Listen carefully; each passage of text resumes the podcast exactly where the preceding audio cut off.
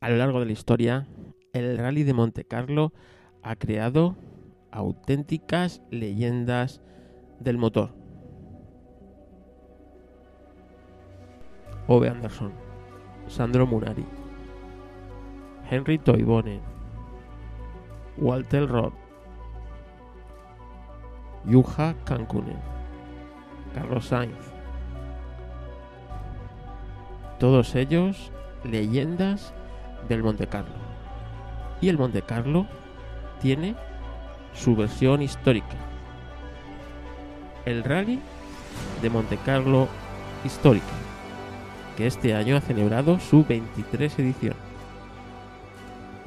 Hoy en Historracing vamos a hablar con un piloto que ha corrido esta 23 edición en un equipo oficial y ha conseguido llegar a meta. Así que si te interesa, quédate porque arrancamos esta edición de Historracing basada en el rally de Monte Carlo histórico.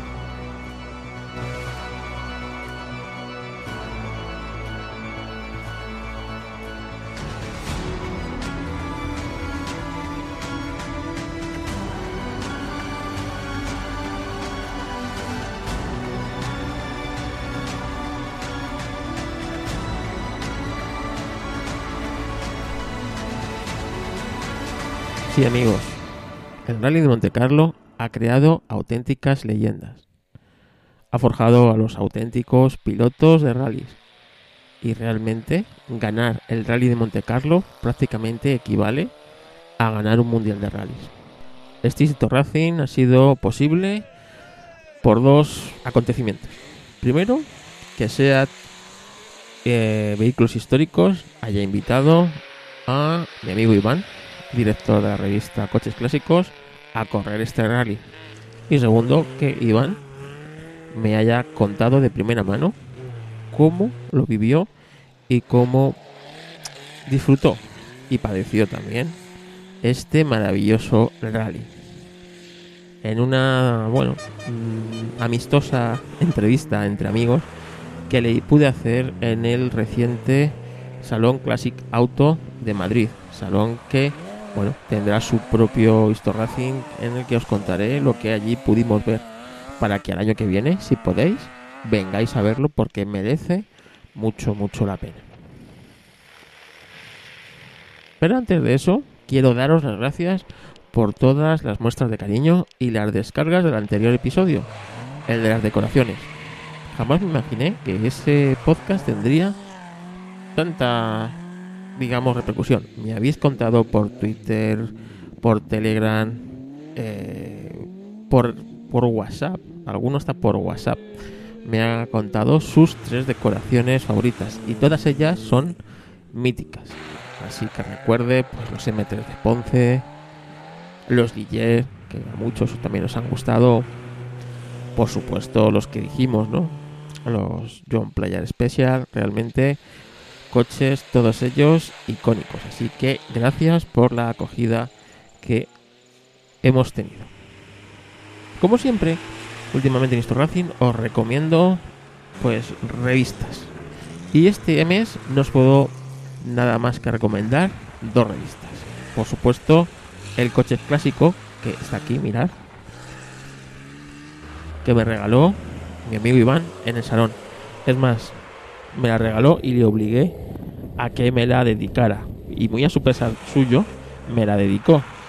En plan super estrella. Así que desde aquí, desde Vista Racing, gracias Iván por dedicarme este número, que es un especial 15 aniversario además de la revista. Cumple 15 años la revista y bueno, para mí importante o bonito que mi amigo Iván me la haya dedicado, me la haya firmado. Además, le obligué a firmármela en donde está el reportaje de los eh, del rally de Monte Carlo. Así que desde aquí, gracias Iván.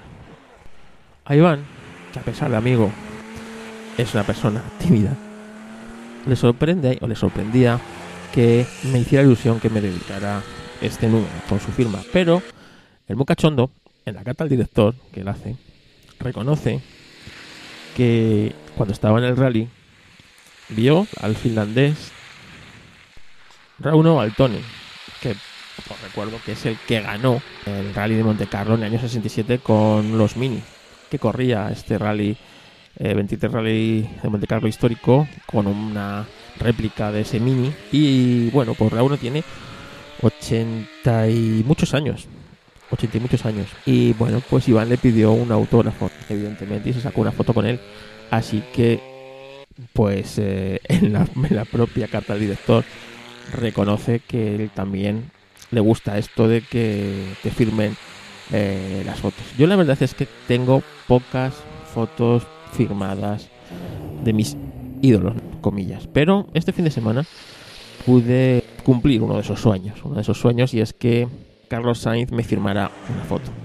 Llevaba 30 años, o más de 30 años, vamos, unos 30 años, eh, buscando ese hecho de que uno de mis ídolos, que es Carlos Sainz, eh, tener una foto firmada de Carlos Sainz. Y lo he intentado varias veces, pero al final siempre se me ha ido escapando. Recuerdo una firma de libros o de no, no recuerdo qué en un corte inglés que estuve cerca pero había tanta cola que cuando me iba a tocar pues ya no se pudo continuar con la firma y me quedé sin firma recuerdo otras veces que ni estuve cerca de firmar realmente estuve pues eh, difícil pero este fin de semana sabía que iba al, al Autorracing que se celebraba junto al, al Classic Auto de Madrid. Así que cogí y pues imprimí la noche de antes una foto que me encanta de Carlos Sainz, ¿no? Es el Toyota Celica, el, GT4, pues eh, en el Rally de Monte Carlo del año 1992. La imprimí, tuve que rellenar los depósitos de tinta, me tuve que, me manché los dedos de cinta, esa tinta que tarda tanto, tanto, tanto en salir. Eh, después de varios intentos, porque bueno, como ve, las impresoras se empeñan en no imprimir lo que tú quieres, sino en imprimir lo que ella le da la gana. Al final conseguí imprimir la foto de Carlos Sainz. Fui a la, bueno, pues a, a donde iba la conferencia que se le homenajeaba a Carlos Sainz por su trayectoria, por el 30 aniversario del primer mundial de rallies, aquel mundial del año 90.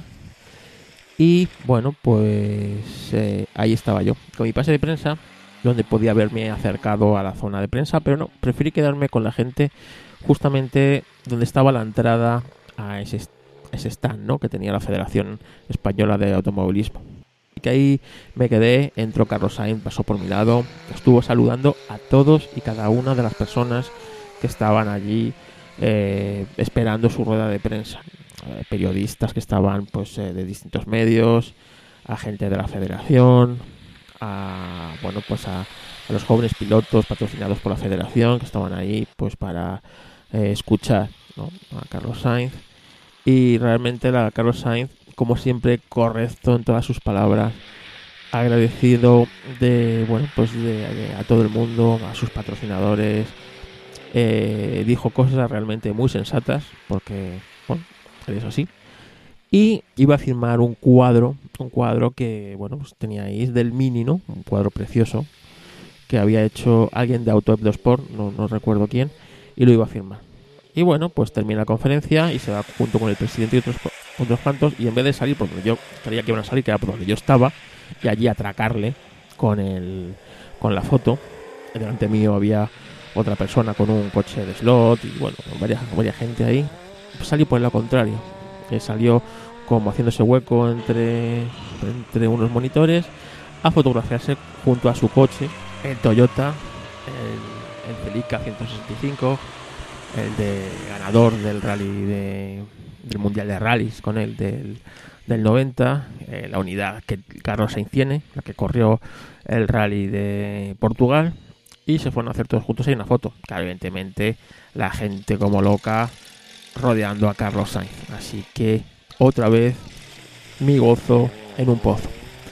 Yo estaba con la foto, eh, bueno, pues ahí preparada con el boli y de repente pues Carlos Sainz y todos se van, se vienen otra vez hacia donde estaba el cuadro, que casualmente estaba yo por ahí, por, por, ahí estaba yo donde estaba el cuadro.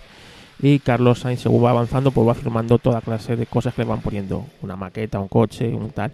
Entonces yo le lanzo la foto y, esto que está por ahí junto a Carlos Sainz, María Lanzón, que es la directora de comunicación de la Federación Española de Automovilismo, que ve mi foto, la coge y dice, uy Carlos, mira qué foto más bonita.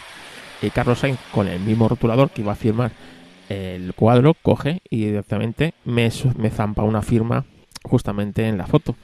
Así que realmente que yo tenga hoy mi foto de Carlos Sainz es obra de María Lanzón. Así que desde aquí, si algún día escuchas este podcast, gracias sinceras. Como os digo, este mes os voy a recomendar dos revistas, dos revistas de obligada lectura. Una es el Coches Clásicos y otra es el Motor Clásico. Y ambas hablan, entre otras muchas cosas, del Rally de Monte Carlo. Venga, vamos a preparar o a repasar, más bien, lo que nos dice la revista Coches Clásicos. Como os he dicho antes, la carta del director de Iván va sobre, bueno, eh, uno de sus mitos, ¿no? El piloto finlandés Rauno Altonen.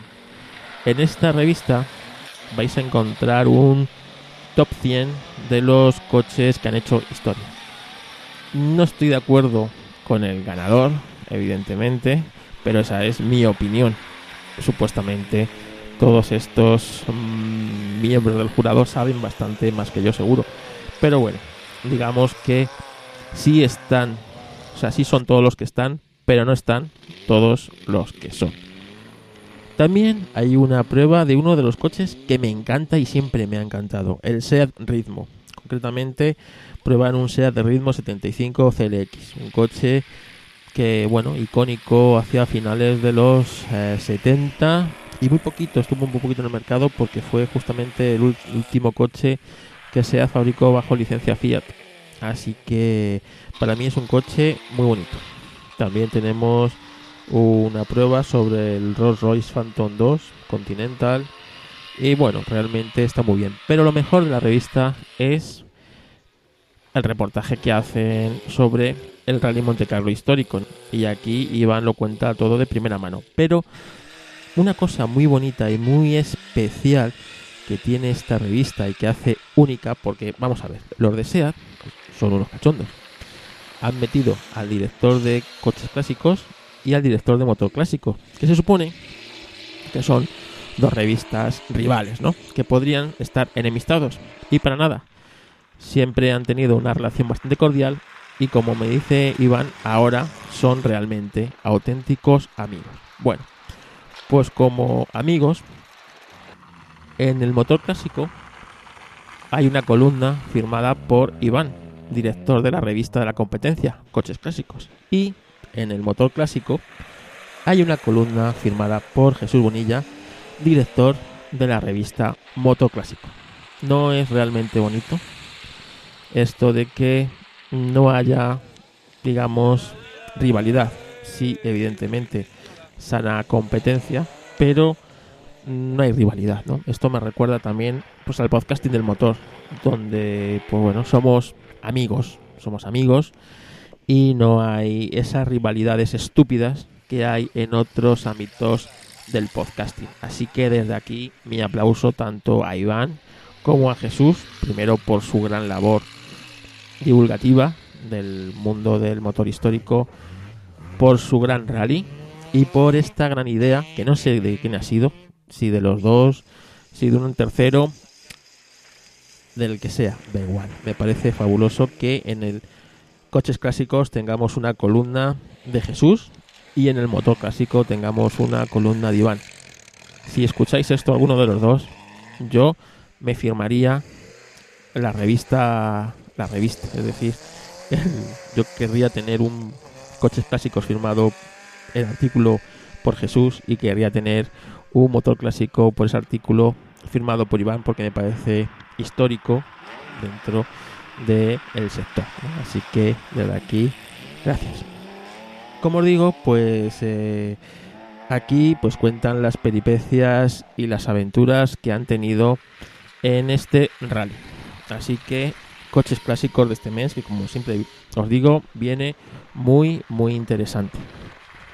Y no menos interesante viene este mes la revista Motor Clásico, donde Jesús eh, Bonilla hace pues un editorial hablando sobre la magia del Monte Carlo y dice que el Monte Carlo está lleno de secretos como la magia. Descubrirlos es un aliciente añadido. Realmente, después de haber escuchado la conferencia que dieron, no puedo estar más de acuerdo.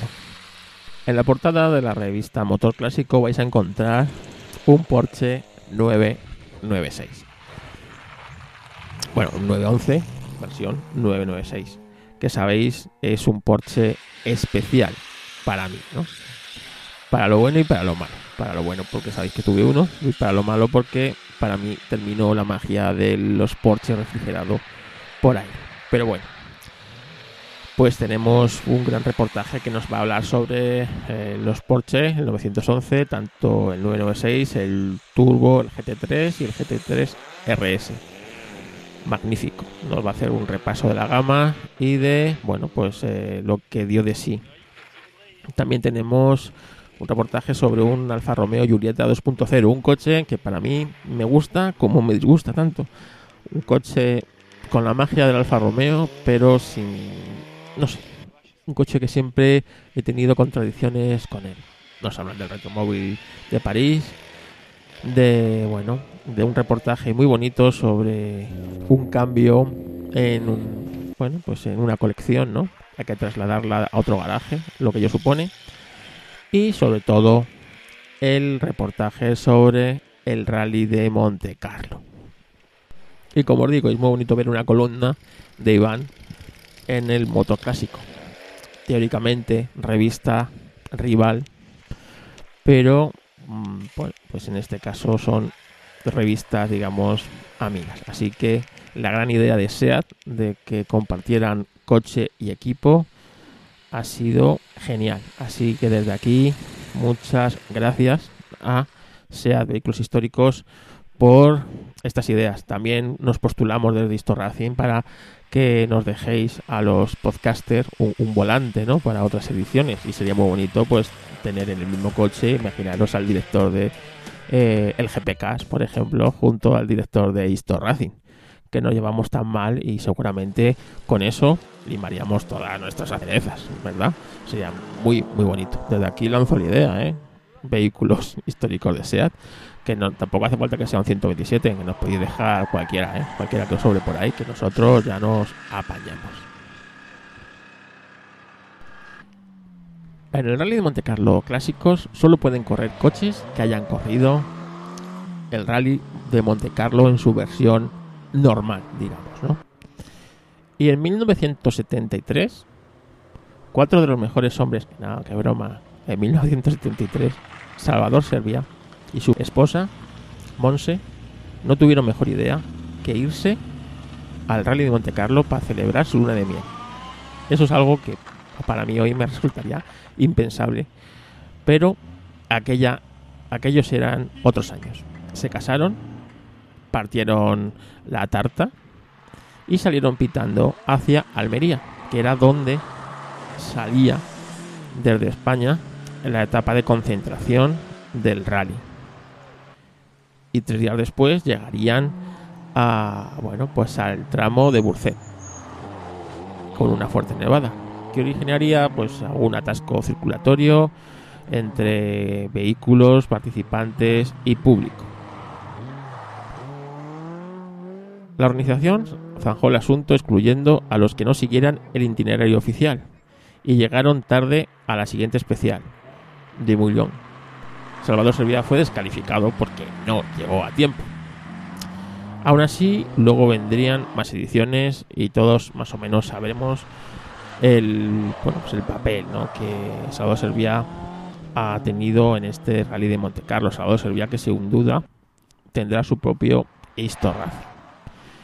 Por eso, este coche, entre otras cosas, pues puede participar el 127 porque ya en 1973 Salvador Servia participó con un SEAT 127. SEAT decidió preparar un SEAT 127 bajo la categoría de Grupo 2. Para ello, cogió un SEAT 127 del año 1972 con el motor de 903 centímetros cúbicos que era lo que tenía. El motor de 1903 centímetros cúbicos fue sometido a una preparación artesanal y de la época, como se hacía antes. Rebajaron y planificaron la culata. Se incrementó la compresión hasta 10,4 a 1. Montaron válvulas y muelles reforzados. Recibió un árbol de levas de mayor empaque. Equilibraron y aligeraron el grupo de cigüeñal, bielas y pistones, volante de motor nuevo. Instalaron un rallador de aceite, cosa que antes el coche no tenía, para asegurar que la lubricación, digamos, perfecta. El motor podía girar por encima de las 5.500 vueltas, cosa que el Fiat 127 original no. Montaron un carburador de doble cuerpo Weber mucho más contundente del que traía de serie. Una barra de refuerzo entre las copelas de los amortiguadores. Unos baquetes Sparco hechos como se hacían antes, con tubos.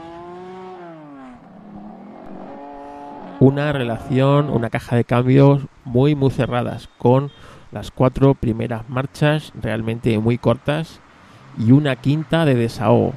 De desahogo que, bueno, si no es en línea recta, deja el coche bastante, bastante muerto. El motor rinde ahora 62 caballos a 6.800 revoluciones. Y tengo que deciros que después de verlo y tocarlo en persona, el coche luce muy bien. Por dentro se respira ese olor a gasolina, gasolina quemada, ¿no? Esos, ese cuadro original, esos baquetes, esa barra antivuelco moderna pero antigua. Esa parte trasera conserva los asientos de atrás, por ejemplo. No sé, muy, muy Racing, muy, muy de la época. Disfruté mucho cuando Iván me lo enseñó. Y mientras me los enseñaba, pues como es amigo, le hice un pequeño atraco en forma de entrevista. Con nosotros también estaba nuestro amigo Juanjo Sánchez gran oyente del podcast y que, bueno, alguna vez la habéis oído porque le he consultado para que me mandara sus opiniones, como sus decoraciones en el anterior número.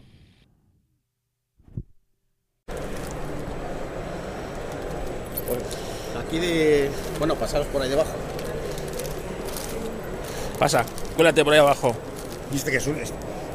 Bueno, Iván, cuéntanos, cuéntanos, cuéntanos, enséñanos el 27. Aquí tenéis el, Super 27 con mi, con mi gran aliado, el Blunic, que al principio me parecía... Difícil. Me parecía una, la carlinga de un avión. Sí, todo lleno de botoncitos, digo, voy a tocar aquí, digo, ya a ver qué liamos. Pero al final, entre el Blunic y el screener allí, que le va dando la información al piloto, eh, pues conseguimos hacer unos tramos dignos en, en, la última parte. Oye, esto en los 70 no creo que lo llevaran, ¿eh? Eh, no, los estos no, pero bueno, los Backens sí son de época, por ejemplo, porque son no, no son de la época, pero están hechos como la época, porque son tubulares. Porque acabé yo con el trasero de la barra que va abajo, yo te digo. Que, que vamos, y lleva pues lleva el, volante también es diferente. En este caso lleva un grupo corto, las cuatro primeras marchas lleva le han puesto el 5, la caja de 5 y lleva las cuatro primeras cortísimas y una quinta de desahogo, lo que pasa es que es demasiado desahogo, porque como pique un poquito hacia arriba ya, ya nada. ¿Sabes lo que me llama la atención? ¿El qué? El olor a gasolina. Claro, es que... El olor a gasolina ese que hay dentro de... Todos estos, coches huelen. que mola, ¿sabes? Mola. No, no, está muy bien. Además es muy fácil de conducir, las marchas entran perfecto, gira. Claro, ahí todo el mundo en las payas preparando una sabería de eso. Llegábamos nosotros con el T7 y decíamos, y eso sí, nos quedábamos muertos luego ya para salir. pero, la verdad que es, un juguetito, es divertidísimo. Chiquitín. ¿Qué has hecho? ¿Más de copiloto o más de piloto? Eh, pues 50-50. ¿Sí? Sí, porque al final eran 15 tramos y yo he hecho 8 y eh, Jesús ha hecho siete, pero él, por ejemplo, ha hecho la noche del Turiní. Sí. Hemos ido compensando, por ejemplo, como yo salí de Barcelona, pues él entró en Mónaco. La noche del Turini, que en teoría es lo que más mola, pues yo que sé, él me, eh, dijimos, oye, alguien tiene que aparecer como piloto. Pues eh, me dijo, oye, pon- ponte tú como piloto, que a mí me da igual. Pues digo, bueno, pues haz tú la noche del Turini. Pero también es verdad que luego el piloto aparece en todas las clasificaciones el primero, no sé Sí, bueno. Sí, que, pero que no hemos tenido problemas. eso, repartido. los dos primeros tramos, por ejemplo, los hizo él porque ya había conducido más durante la noche de la etapa de concentración. No, la Bueno, verdad que con Jesús Cu- Cuéntanos, ¿cómo empieza el rally? ¿Cómo, cómo empieza el rally? sufriendo mucho. ¿eh? El rally empieza, empieza en Barcelona. Empieza en Barcelona. Que fíjate que cómo íbamos de preparados, que yo lo primero que pregunté es, oye, cuando baje en el podio, giro a la derecha o a la izquierda. y, me dije, no, no, a la derecha, dice que te hace famoso. Y claro, llevamos el Bruni sin calibrar, con lo cual en la primera. En la- ya en la primera rotonda no nos daban no nos iban los metros con el rutómetro. Así que Jesús se apañó para ir calibrando un poco sobre la marcha. la Claro, llevamos una calibración de 7000, para que te hagas una idea. Y cuando calibramos luego era 5500. O sea, Es bastante. Sí, o sea, llevamos como que fuéramos con una rueda de tractor la primera calibración. O sea, no es que estuviera, es que estaba sin calibrar directamente. Y lo fuimos ajustando y, y bueno, la etapa de concentración fue buscando, coño, un clásico. Pues detrás de este Detrás. nos enganchamos. Se nos soltó un, se rompió una piececita donde se conecta el, ay, se me- bueno, una piececita que la arreglaron en dos minutos, pero perdimos justo a la referencia que llevábamos. Así que tiramos, bueno, yo creo que es por aquí, luego habrá que. Aquello no es un Fulvia, sí, eso es un Fulvia. Pues Vale, o A sea, por el Fulvia. salir de Barcelona y tienes que llegar a Mónaco. a Mónaco. Eso es la primera etapa. 985 kilómetros. Del tirón. Del tirón. Sí, Sí. vam- lo, lo que pasa es que tienes controles de paso para que, te- para que se vea Ah. que te ciñes a una ruta y luego tienes controles horarios a, a mitad de noche, como a las 5 de la mañana creo que es, en un sitio que como llegas con un poco de adelanto aprovechas para dormir media horita. O sea, que vas tú conduciendo y Jesús no te puede decir, mira, mira, que hay camiones, eso come bien, para, para, para. No, no, No. porque además, eh, como vamos, eso que vas con cierto tiempo, pero no mucho. No, y tienes que pasar. Justito. Tienes dos controles horarios antes de llegar a la primera, a la primera etapa y tres o cuatro de paso. O sea que ahí simplemente te sellan, te dicen has pasado, te tomas un café que tienen por allí, te dan algo de. comes algo Eh, y vale. tiras. Y ahí nos íbamos turnando con Jesús también. O sea, la primera etapa son 950 kilómetros en un 127 con baquet de, de Sí, tubos, De tubos, sí, sí, y- pero, iba. Sin saber- Y más miedo que vergüenza. sin saber calibrar bien el, El aparato. el aparato. Porque claro, nosotros llegábamos a... Y de noche. Y de noche. Sí, pero bueno, llevamos... eh, eh, todo lo que lleva es LED este. Sí. Porque le entran los, las luces LED, le entran en sus faros originales y los, los Oscar.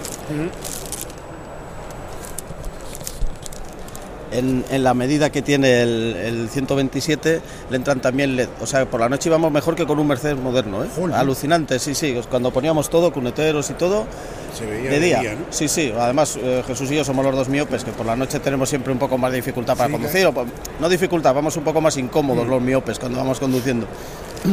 y, y espectacular. Y, y eso, íbamos cada vez que parábamos preguntando a los otros dos copilotos, oye, ¿cómo hacemos esto en el Bruni? ¿Cómo, hacemos, ¿Cómo va el carnet de ruta? Claro, allí tienes que pasar, eh, tienes que entrar a las 15.17.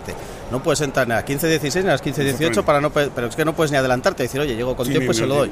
ni Tienes por que corto ni por largo. todas, todas esas mecánicas del rally las íbamos aprendiendo sobre, Sobre la la marcha. marcha. Y nuestro gran miedo era que con todo el despliegue que lleve SEAT, que, a ver, si tú te has salido en un tramo y te has dado un golpe, eh, se ha roto el coche, eh, bueno, pues entra dentro de lo que es un rally, pero que por novatos llegues tarde a un parque cerrado y te quede fuera del rally el segundo día o el primer día es como... Como que vergüenza. ¿no? Claro, So- sobre todo de, de cara, de cara a ellos, porque nosotros hablándolo con ellos, dice que no os preocupéis, dice, si es que si pasa eso, pasa, ya está, son cosas que... Porque claro, vosotros no sois pilotos profesionales. No, y sobre todo que no habíamos hecho ningún, Claro. o sea, rallies de, ni de regularidad ni nada. Luego llegamos allí, hacemos el primer el tramo de calibración antes del primer tramo y yo en la revista lo he puesto, digo, la vida a bordo del 127 mejoró mucho porque de repente llegábamos a un cruce y nos coincidían los metros que nos ponía el Blunic con los que nos ponía el carnet de ruta. Dice, y bueno, igual el dibujo era un poco distinto porque no te lo dibujan perfecto, paliarte un poco yo creo. Pero sí que es verdad que sabías dónde estabas todo el rato. Luego nos seguían a nosotros otros coches, que era, joder, cómo ha cambiado el cuento. Joder. Bueno, entonces llegáis a, Mo- a Mónaco, que debe ser bonito llegar a Mónaco, ¿no? No, no está mal. La verdad que para uno de un pueblo de 100 habitantes de, de Burgos, llegar a Mónaco y llama, ¿eh? llama la atención. Era porque tenemos un hijo predile- predilecto. No, la verdad que, que es eso. Luego durante el rally pues íbamos haciendo... eh, Bueno, eh, a Mónaco llegas el, el cuarto día. Haces tres etapas con salida y llegada en Valence y que ahí pues fuimos ¿Cuántos kilómetros son una etapa?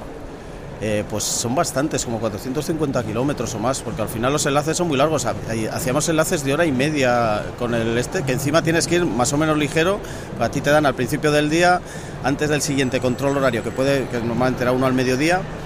eh, tienes para hacer esto cuatro horas y media. Sales a las nueve y media, te echabas tus cuentas en tu carnet de ruta. Claro, el que había salido a las siete y media de la, de la mañana, pues eh, había acabado antes. Hacías tramo, o sea, enlace, tramo, enlace, tramo, no, miento.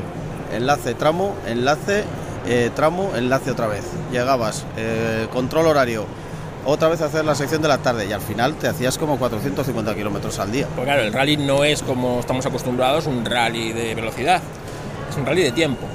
Eh, sí, es de regularidad. A ti te dan, nosotros íbamos en velocidad intermedia, que son como unos 47 kilómetros por hora. Eh, hay me- media alta, que son 2 kilómetros por hora más, y media baja, que son 2 kilómetros por hora menos. Y. Pero de por tipo de coche la ¿Mm? clasificación. Sí, Por el o sea, de- sí, hacen tres. De todas maneras, yo creo que puedes inscribirte tú en la media que quieras. Ajá. Sí, pero hay coches que ya directamente los mandan. Pero yo creo que, que eliges tú la media y los en función de cómo vaya, de cómo sean los coches, pues los más antiguos suelen ir a media baja. Eh, dentro de los más modernos, pues este al final lleva un motor de 903 centímetros Claro, claro. cúbicos y este que va un pelín preparado son 62 caballos, pero son 62 caballos. Y, y eso, tú lo que tienes que hacer es, te hacen controles de paso y, y ellos saben, en este segundo tienes que pasar por aquí, viniendo a 47,7 kilómetros por hora. Todo lo que vayas de adelanto de retraso Penaliza. te penaliza. Y aquí nosotros lo que vas con el Blunic además es eh, tienes muchas referencias y lo que vas es corrigiendo metros. Claro. Claro, dice, oye, que es que eh, has recortado en esta paella y no me cuadra y no me, y no me cuadra esto. Y en el screener te va poniendo eh, menos uno, menos dos, que son los, los metros que llevas de adelanto, de retraso Para que tú para que. Exacto, frenes. exacto. Que si frena no hay problema, pero a veces acelerar sí es El, problema. el problema con- es que normalmente, claro, te metes en una zona revirada y de, y de paellas Para recuperar. y pasa la paella a 20 kilómetros por hora. El siguiente tramo hay que correr un poco o te metes en una zona enlazada si te olvidas del Blunic y dices, mira, aquí no voy a hacer de ninguna de las maneras 47,7, voy todo lo rápido que pueda, pero por lo menos voy pendiente de la carretera, no voy pendiente de, de lucecitas, ni del menos 1, ni del menos 16, que me va poniendo aquí, que como veo menos 16 al final voy a, voy a liarla. Bueno, van pasando las etapas, van pasando los días y de 300... ¿Cuántos seréis? 300. Éramos 314. 14. Sí, empezamos el, el 148, luego el 133, una cosa así. Íbamos bajando, nos metimos ya, estuvimos un momento en el, el 127. Y Era, era el puesto ideal. el otro 127 que corría español, el de los, de los Falgas, acabó en el puesto 127 al final. Digo, o sea, que hicieron la, la cuadratura del círculo. Y, y llegamos, o sea, íbamos mejorando hasta que llegamos ya a la última noche, la noche del Turiní, que ahí se marcó dos etapones espectaculares Jesús. Y nos metimos, acabamos el 89, luego tuvimos un pequeño lío ¿Qué pasó? ¿Qué Porque- pasó? porque no nos habíamos perdido. Última penalización de 800. Que no pusieron, nos habíamos perdido en todo el rally y justo antes de. Ya íbamos nosotros con, medio confiados. Bueno, ya esto pues, está controlado y llegan de repente, llegamos allí y dice, ya han cambiado el enlace al primer tramo, la salida del primer tramo, dice, y luego el enlace después del último tramo. Digo, no me. Digo, no me jorobes. Bueno, corrigiendo los metros a mano en el rutómetro para que nos diera. Bueno, hacemos toda la primera parte bien. Y en el último enlace, no sé qué hicimos, perdidos por las montañas allí al lado de Mónaco, pero que nosotros, y por lo menos otra docena de coches, no, te cruzabas con un mini, luego ese mini te adelantaba. Me acuerdo en una subida que nos adelanta un alpine a toda pastilla para arriba y un minuto, un minuto, cinco minutos después nos le cruzamos hacia abajo. O sea, Dice, para que esto no Que por por ahí aquí. no es, de- que por ahí no es. del navegador, a ver qué pasa que nos mandaba, por- porque habían cortado una carretera por un derrumbe, que era por donde iba el, Ah. el este. Llegabas allí y te encontrabas una autocaravana. Venga, el navegador, el navegador te subía arriba otra vez y te volvía a mandar por donde había venido. Pues venga, Google Maps. Nada, imposible. Pues ya nos dijeron los de SEA, dice, oye, si os perdéis en la última, dice, poned puerto de Mónaco y vais para allá y ya está. Como ya no había, ya no había controles de paso ni nada. Y empezó a ratear encima el, el 127. Llamamos a los de SEA, ¿dónde estáis? Venid a rescatarnos. Y llegamos allí, dice, no, sí que suena un poco así, dice, pero bueno, vamos hasta Mónaco. Así que nos enganchamos a ellos detrás del de asistencia y llegamos, pero como nos habíamos perdido un poco, claro, de repente, eh, ¿a qué hora tenéis que entrar? A las 4.14 de la madrugada. Y, y Dice, pues venga, vamos para allá corriendo. Digo, pues ¿cuánto se Digo, ¿a cuánto estamos? Dice, a una hora. Digo, a una hora, miro así, digo, son las 3.18. así que nada, penalizamos penalizamos 8 minutos al final, minutos, sí. que de ahí vienen los...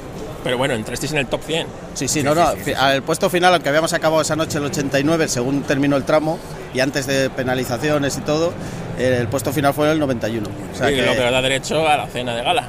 Sí, sí, la cena de gala está incluida aunque abandones, ¿eh? ¿Ah, sí? Sí, aunque tú abandones puedes... Porque yo, yo pensaba que, Que eran los 100, tenías, ¿no? que, no, que tenías que acabar, Ajá. que por lo menos tenías que acabar y no... eh, entra dentro del precio. A ver, al final te cobran 5.250 euros de inscripción. Y ellos te dan las dos noches de hotel de, de Mónaco si te las dan. La de cuando llegas del Cuando Turiní y la de después de la cena de gala. Así que- bueno. ¿Y esto de cómo que han decidido meter al director de motor clásico y al director de coches clásicos al mismo coche? A ver si se pegaban o qué. No, pues esto viene ya de hace varios años, porque eh, Fernando Salvador, que ahora ha pasado, le han ascendido, tiene un puesto, es el director de, de comunicación de producto y, y marketing o eventos de SEAT Mundial, pero hasta, hasta este enero era director de comunicación de SEAT España. Eh, es muy buen amigo de los dos y pues eh, quedábamos para comer y no sé cuál. Y cuando hicieron la primera Traveseat, que es esta cosa que Sí. hacen estas rutas con SEAT, que dice, venga, os vais a venir este año los dos en un coche, eso dice, pero voy a meter a los dos en el mismo coche, ¿eh? dice, la competencia en el mismo coche. Nosotros, que bien. Nosotros sin problema. matamos o nos amamos? Entonces no, era, no, entonces nos llevábamos, teníamos una relación cordial y ya está, pero ahora mismo ya somos amigos, porque hemos Claro. hecho eh, tres rutas con SEAT, de Travesea, del año pasado uno fuimos hasta Valencia también con SEAT en, en un 1500, al final en todas estas cosas acaba, bueno, de hecho luego estamos en alguna presentación o alguna cosa y estamos todo el rato juntos, de aquí para allá. Oye, es que no todo el mundo hace un Monte Carlo con coche oficial, en, No, equipo, no. en equipo oficial, ¿eh? Cuidado, que te voy a contar una cosilla para darte envidia. Resulta que llevamos, claro, tres coches de asistencia, llevamos camión de asistencia eh, y además iba una, autocaravana eh, con un cocinero. Claro, tú llegas allí a las ocho y media, al, antes del último enlace, y llegas un control horario a las ocho y media de la tarde. Eh, y hasta que llega el control horario, llegabas, cenabas y luego ibas ya a parque cerrado. Pero claro, llegabas a parque cerrado, que salías de allí a las diez y media y en Francia ya no te dan de cenar en ningún sitio. Claro. Y al mediodía igual, tampoco había sitio de ir al momento. Tenías media hora para, para comer, pues comías en el, autocaravana. Y es el, el que lo lleva, es Pepe, eh, el que fue, que estuvo con SEAT en el Mundial de Rallys y es el cocinero oficial de, de Hyundai en el Mundial de Rallys, que sigue todo el Mundial de Rallys, o sea, llevan el Mundial desde aquella época y es el mismo que ha llevado Toyota al París-Dakar. O sea, ha pasado de dar de comer a Fernando Alonso a darme de comer a mí. Hay gente a la que no le va bien en la vida, como veis, que va a peor. A peor, a peor. Así que, y por ejemplo, también estuvo Albert Fábrega, el comentarista de Movistar, porque fue mecánico en la época del, De del Seat. Córdoba, de Sí. SEAT, Sí, y se estuvo- vino, estuvo, pero allí... Sí, de- sí, sí. el- Yo le iba preguntando por ti a Alex Fábrega, que me iba Sí, contestando en ah, Twitter. bueno, sí, ¿Alguna iba contestando alguna contestando en cosilla. Twitter, digo, tú dime cómo valía Por ejemplo, cuando puso las fotos de- Sí. de- del coche arreglando el, el coche, esa me las pidió a mí, porque él estaba, porque llegó y estaba de mecánico, o sea, estaba pringándose, manchándose Sí, las sí. manos también. Y me pidió luego a mí la foto, y dice, ¿no habréis sacado alguna, alguna foto? Digo, sí, sí, digo... Pero me la están pidiendo por Twitter, ¿Mm? que me la están pidiendo. Claro, éramos no. nosotros, éramos nosotros. Sí, ¿no? De- Le íbamos siguiendo, sí, da- sí. dando guerra, ¿no? Le íbamos siguiendo. Dijo, de hecho, dijo Albert que se apuntaba a la comida. Sí, sí, sí, sí. Así que nada, bueno, y ahí veo el 1400 de... Ese, le- lo llevó Mía Bardolet. Que justo hoy es su cumpleaños, porque Nada. tenemos todavía, conservamos el grupo de WhatsApp de- del Monte Carlo y estamos ahí ahora de- felicitándole, que perdió su categoría en la última noche. Eh, iba líder en, en media, Sí, en sí, media sí. baja y perdió justo en la última noche. Eh, A ver, iba un tío también con un XK 150 que andaba muchísimo. El, el coche y el tío, y, este hizo un pedazo de rally. Eh, pero Ba- Bardolet en banco no es, ¿eh? No, no. Si le ves este cómo lo metían las, Sí, sí, las paellas, como aquí en... eh, esto depende mucho también del rutómetro. Nosotros cogimos uno, que es el, que hace el español, Secundino Suárez, con I Suárez, que en ese te pone las viñetas la carretera en la que estás. Para dos personas con una alta probabilidad de perderse, saber decir, pasar un cartel y ver esta carretera, vale, vamos bien. Pues nos quedamos con ese, como tampoco íbamos a ganar ni a eso, pues bueno.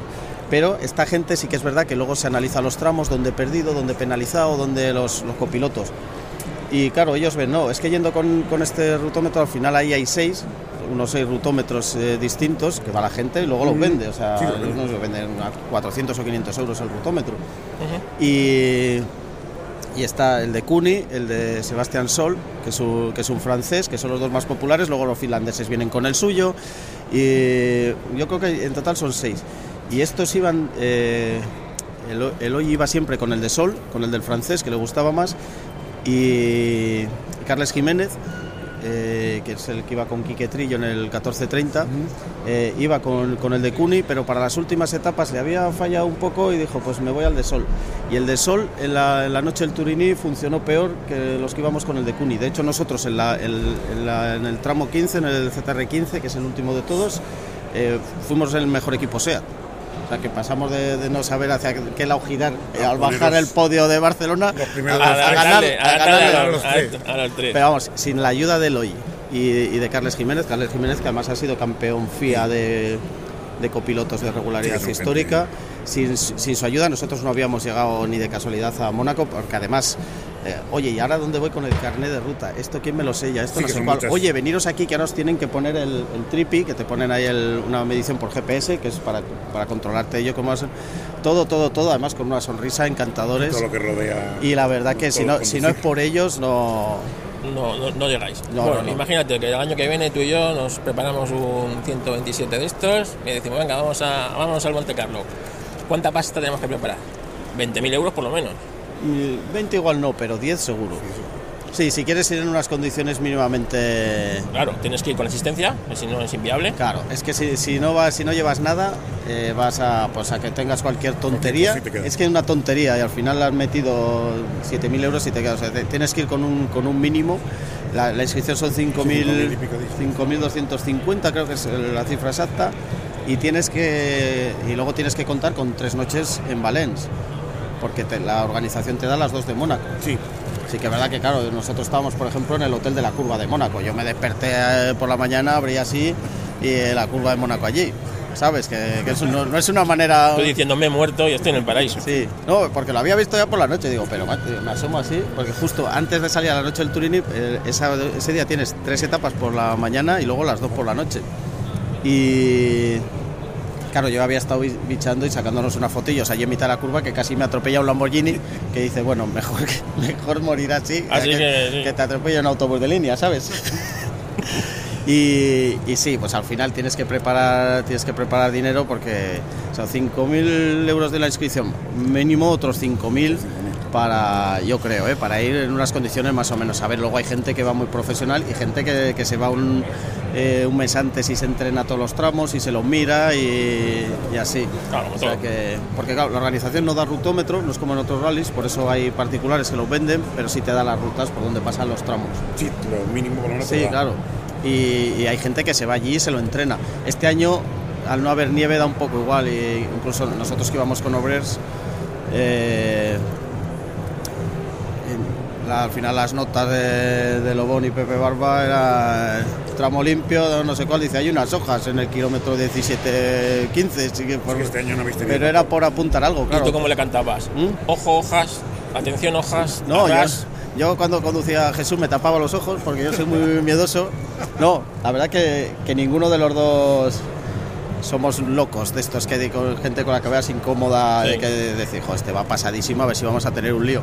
Pero sí que es verdad que en la noche del Turiní yo me acojoné porque, claro, ahí hay que ir muy rápido para ir- y empezó la, Para las entrar paellas. en tiempo. He, di- he dicho acojoné, no sé si esto luego lo puede publicar. No, no, esto está, está, se puede Luego publicar. suena pi, ¿no? No, no, se puede publicar. se puede- Es explícito, Vale. es explícito.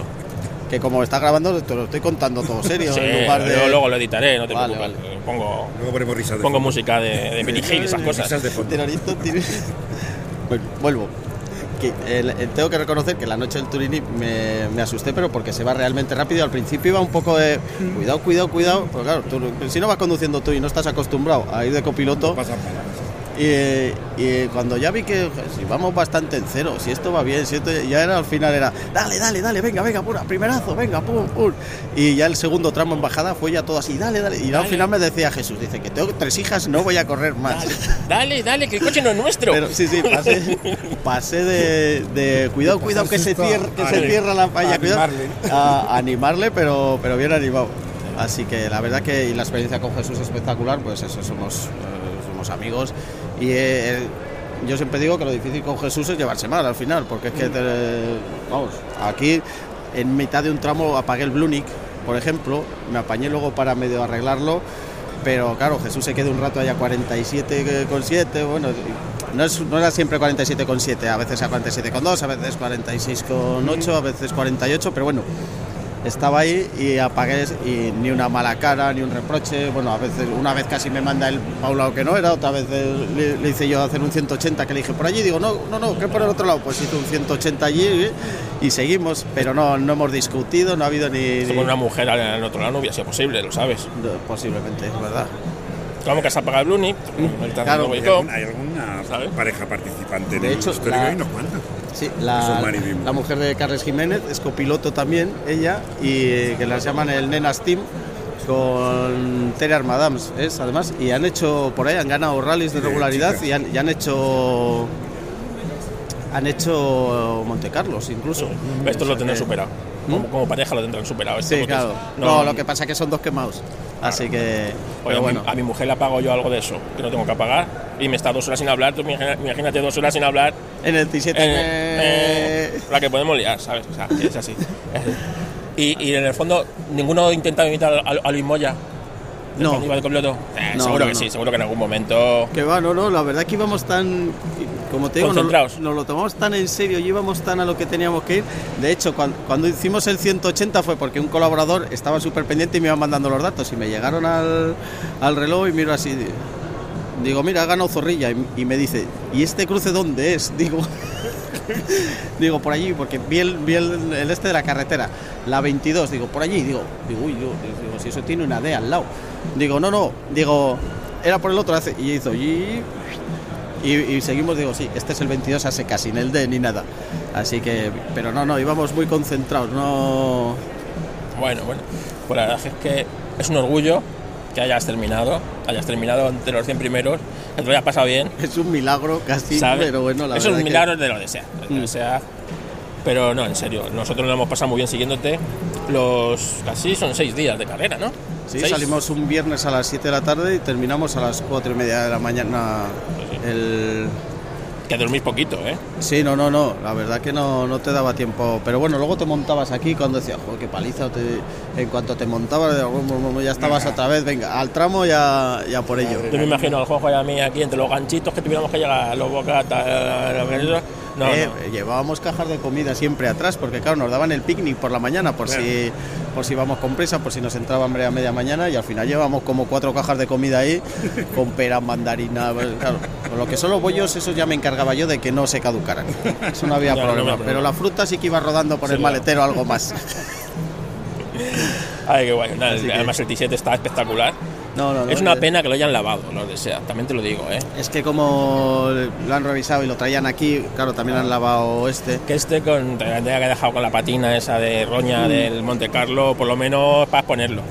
Sí, pero por ejemplo el de el de Fernández Cosín sí que lo tienen ahí en, Sí. el, en el stand de la FEBA y lo tienen con eso. Pero bueno, habrán dicho, oye, para traerlo a la feria, quizá tampoco se ha dado cuenta Jesús de decir, oye, no me lavéis los coches, que los. Pero claro, eh, sea de no, de- no llegan los coches allí, los dejan aparcados. No, No, según llegaran, le, le harían una revisión Revisión completa y dentro de la revisión ya no pensaron, o sea, eso pues. Así Sí, que. sí, sí. Bueno, ¿qué, ¿con qué te quedas de la experiencia? es complicado elegir solo una cosa, ¿eh? Con- yo creo que con la experiencia en sí, porque te, te sientes piloto, o sea, y los que nos gustan las carreras, y yo, a ver, yo, yo creo que todos somos pilotos frustrados al final. todos, todos. Y, y ir en un equipo oficial y ver... Por lo menos me quedo con la satisfacción de haberlo terminado bien, porque era mi gran miedo. Porque, porque yo, o sea, me lo decía, yo con la gente esa trabajamos mucho porque organizamos sesiones de fotos, salimos mucho y me decían, Vicario, te veo muy tenso. Y yo les decía, digo, es que tengo, tengo aquí el peso de la responsabilidad. Dice, relájate, dices, es que además si se rompe el coche, se abandona y no pasa nada, pero mucho que te lo digas. Sí, sí, sí. Así que fíjate, me quedo con, por lo menos con la satisfacción de haber llegado y haber llegado, ya me da igual un top 100 o un top 200, eh, es lo de menos, pero haber llegado y haber, haber hecho el rally bien y haber aprendido de verdad el, a ¿Cómo desenvolvernos en el, en el rally. ¿Repetirías? Eh, pero mañana mismo, si me da. Esta, eh, mira, ya lo arrancamos ahora y tiramos para Valencia. Venga, yo- nos montamos y yo nos montamos O sea, ahí. Sí, sí, tal Ya nos cual. inventaremos una cosa. casa. Exacto, no, no, o sea, repetiría, sí, sí, o sea, no sé. Además, yo me alegro porque tú, yo sé que tú eres más de Fórmula 1 que de rallies. Sí, yo soy muy de circuito, pero. Y, y- y además este, esta manera de rallies que es tan distinta ¿no? a la que estamos Sí, acostumbrados. es, yo siempre digo que es el mundo al revés, porque en las rectas vas a 47,7 y en la zona de curvas a todo lo que da. O sea, es, corres en las curvas y vas despacio en las rectas, pero, pero ¿Qué la es? verdad que ¿Qué es más divertido? ¿Pilotarlo o, co- o copilotarlo? pues es, es sorprendentemente divertido ser copiloto también, porque además vas muy entretenido. En los enlaces menos, porque al final te ponen hasta la siguiente rotonda 17 kilómetros, o, o en la rotonda que a 17 kilómetros tienes que girar a la derecha. Y, y esperas eh, eso, y vas pendiente, pero durante el tramo tienes referencias, igual tienes tres referencias en un kilómetro, y tienes que ir picando para ver, oye, vamos tres metros o 13 metros corto. Te lo, te lo te lo sumo para que sepas que, o sea, para cuadrar la distancia, para que tú ahí puedas ir con tu cero. Claro. Así que al final vas muy, muy entretenido y eh, me resultó sorprendentemente divertido. Al principio muy estresante porque, claro, no sabes ni dónde estás, pero una vez que aprendimos más o menos, así que ahora ya puedo dar un, un curso de los trucos del copilotaje. Pues nada, ya puedes hacer un workshop y, co- cobrarlo, y, y Joder, cobrarlo, y, ¿Cómo, y cobrarlo ¿Cómo, cómo sois los lo, lo modernos, macho? Un workshop, Un workshop. ¿eh? Fíjate, yo me quedo en un curso. en un curso. Claro. Bueno, pues yo ahora voy a ver si el piloto de este 127 me firma una foto de él en el Monte Carlo para ponerla en mi despacho y con orgullo de un amigo ha terminado el Monte Carlo histórico. Sí, luego una de las satisfacciones es poderlo eh, compartir con todos los amigos, eh, con la gente que te va preguntando, con todos vosotros, eh, que también es, es muy divertido ver, ver que la gente te sigue, de- te anima y... Yo para mí este oye, año ha sido muy especial porque siempre lo he seguido el Monte Carlo por encima, ¿no? Porque te gustan los coches, te gusta la carrera, los coches clásicos hay. Mm. Pero este año he estado, hemos estado que está eh, Juanjo y yo muy encima. Además que es que me he mandado privado. ¿Cómo va el Ivancito? Digo, espérate, no sé qué. ¿Cómo va la Pregúntale al, pregúntale al Fábrega. Digo, Claro, yo me llegué- yo un colaborador, ¿qué os ha pasado Iván? Que no salís en la clasificación, vaya, qué pena, no sé qué. Digo, no, no, digo, pues estoy, digo, te escribo desde dentro. Digo, digo, estarán tardando más en salir los resultados. bueno, y cuando, y- cuando acabaste entre los 100 primeros, este lo, lo celebramos, ¿eh? Sí, sí. Este y yo lo celebramos. Luego, Eh, luego os tendré que invitar a una cerveza. Fuimos a tomar un, unas- un par de cervezas. Nos fuimos a tomar una cerveza. ¿Pagaría el, Car- pagaría el Carlitos o es tan tímido para gastar como, como cuenta la leyenda? Ese día pues invité yo. Ese día invitó, invitó Juan. Ah, bueno, bueno. No, no me puedo quejar del Carlitos, que ayer me regaló un cochecito, ¿eh? un 905 de Le Mans. Así que nada. Bueno, nos vamos ahí, que no vamos a llegar a lo de Carlos Sainz, y es ahora. Así es a las 11, ¿no? Sí, un cuarto de nada. queda. Pues nada, muchas gracias. Gracias Iván. a vosotros por todo vuestro apoyo. Y nada, aquí tenéis un piloto del Monte Carlo en equipo oficial, nada menos, ¿eh? Bueno, Madre mía. por lo menos intentamos hacer de piloto, que, que no es poco. Gracias, Iván. Gracias a ti. Después conseguí la foto de Carlos Sainz, como os he contado al principio. Pero por la tarde, lo que yo no sabía, que se lo había callado muy bien Iván, es que iba a dar una rueda de prensa junto a Jesús contando sus experiencias en el Monte Carlo. Así que allí que me colé con una grabadora para grabar la conferencia os hago un extracto de las cosas más interesantes que dijeron de la experiencia del Monte Carlo. Pero, si la queréis oír entera, os dejaré en las notas un link a, a un archivo de audio donde está íntegra la conferencia, ¿vale? Ahí os la dejaré. Bueno, vamos con el extracto que he hecho de las cosas más interesantes que nos contaron Iván y Jesús he de decir que había bastante gente. Éramos como, no sé, a lo mejor 40 personas en la conferencia. Así que interesaba bastante lo que nos iban a contar.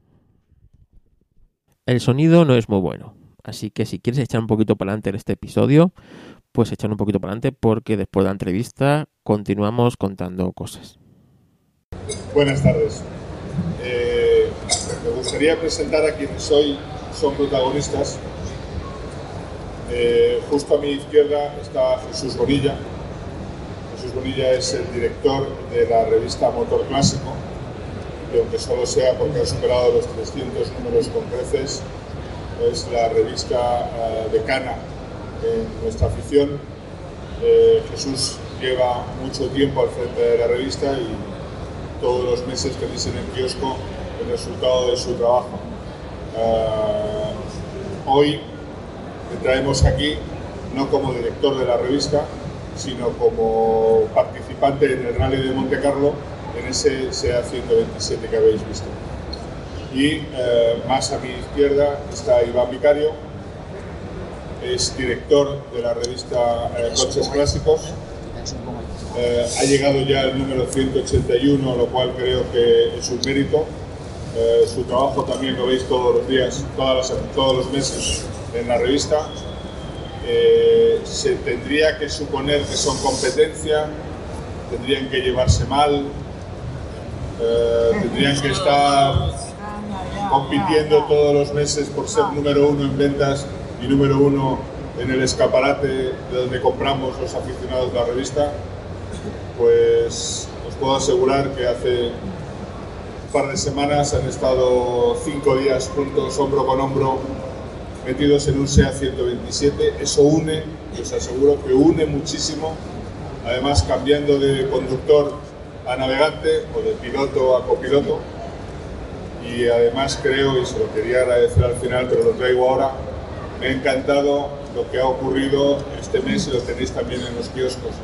Y es que se han intercambiado una columna y eh, Iván ha escrito su columna para Motor Clásico y Jesús ha escrito su columna para eh, coches clásicos. Eso creo que es una muestra evidente de cómo es el ambiente en nuestra afición y tendríamos que utilizarlo siempre así.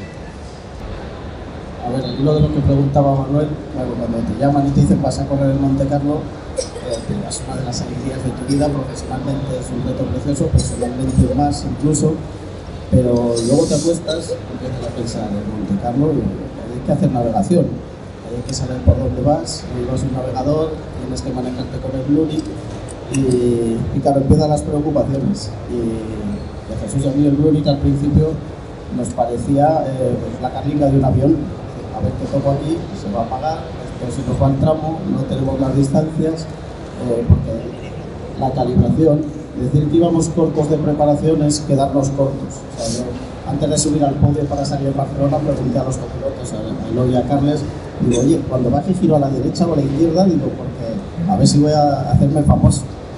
Luego ya con, con las etapas, ya base de preguntar precisamente a los copilotos y, de coger práctica, la verdad que el Blue se convirtió en nuestro aliado, especialmente cuando calibramos y de repente llegabas a una rotonda que ponía que estaba en el kilómetro 5400 y estaba en el 5400 y eso nos empezaron a salir las cosas, pero la verdad que de primeras eh, íbamos de lío en lío. Un detallito, un, par de detalles. Abres el rotómetro, arrancas en el primer tramo y empiezas a seguir las indicaciones y te dicen 250 metros, giro a la izquierda. Vale, entiendes en el, en el, en el Ves una casilla que dices arbolito a tu derecha a 165 metros. Y miras a tu derecha y ves un bosque. Y dices, hostias, ¿cuál es el arbolito? Bueno, siguiente viñeta. Poste de, poste de la luz a 255. Pues hay 500.000 postes, ¿cuáles? Luego la verdad que empiezas a, a fijar y empiezas a ver arbolitos pintados, piedras pintadas postes pintados, unos con una rayita azul, unos con una rayita blanca, uno con un circulito rojo. Uy, por aquí han pasado muchos mucho antes que nosotros. Por eso decía que el, que el Monte Carlo tiene muchos misterios que, bueno, nosotros hemos descubierto unos pocos, pero, los expertos los expertos tendrían mucho que contar al respecto y me, comentaba, dice, ánimo, dice que lo estáis haciendo de puta madre, dice, y tened en cuenta, dice, que esta noche es cuando empieza el rally. Dice, aquí la noche del turní siempre para muchas sorpresas, te darás cuenta a fondo, dice, porque aquí las paellas, subidas y tal, y aquí no hay media que valga, aquí es acelerar. Y la verdad que, primero se nos, bueno, no se nos ha atragantado, lo hicimos bastante, lo hicimos bastante bien, pero claro, el 127 hacia arriba, paella, paella, paella, eh, bueno, hostias, había que, había, había que la primera y la segunda, digo, en una de estas se nos sale la palanca o se nos sale alguno de los cilindros. La verdad que se dio moderadamente bien ese primero, 94. El segundo ya mejor, el segundo, además este se vino, se vino arriba y el cabrón me decía que ya me rotondas, acelera, acelera, acelera. A ver, amigos, esto ya no más de, más de sí, la verdad que luego el resultado fue que del 117 que empezamos terminamos, terminamos en el 91. 89, ah, bueno, sí, bueno. Luego que ahora os contaremos también el, remate, el remate fue, bueno, vamos a contar parte, porque la letra pequeña se quedó en el 127. Eh,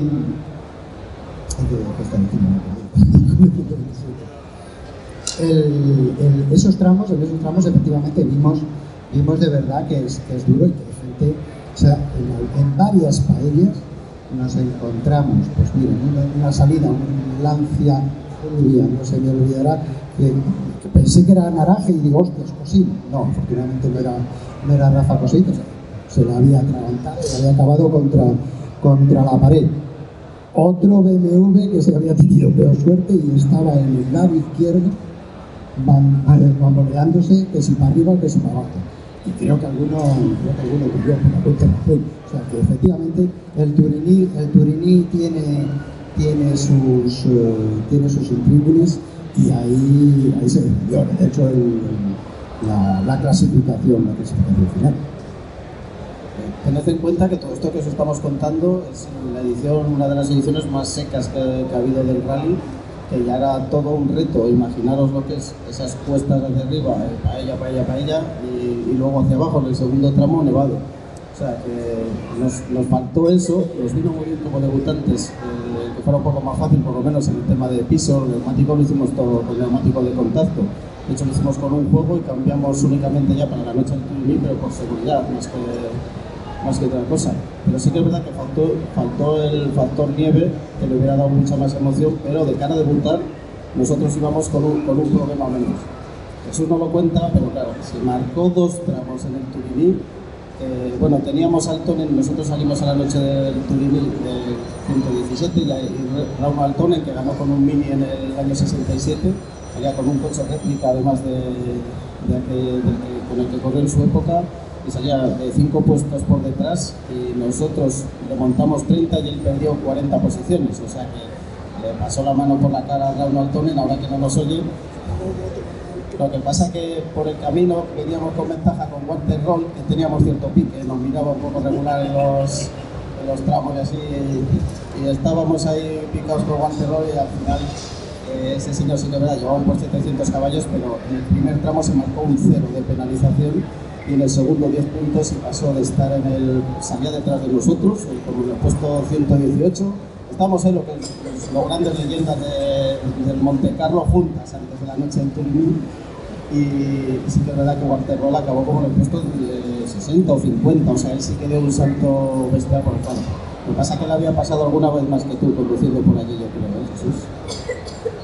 con la euforia de terminar ya el sospeo del último, eh, del último, del último tramo, pues ya nos vinimos arriba. Creo que fue Manuel, además, el que, nada, nada más terminar a los dos o tres minutos, le envió, le- era nuestro corresponsal, y nos enviaba, oye, habéis quedado tal, habéis hecho este, esta penalización vais en este puesto.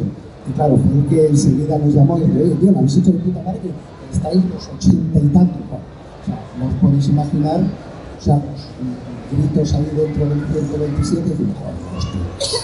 Pero todavía nos quedaba llegar a Monte Carlo. Y con esa euforia, aquí el amigo Iván, no sé qué, no sé qué, no sé qué cruce, dijo derecha, izquierda, tira de frente.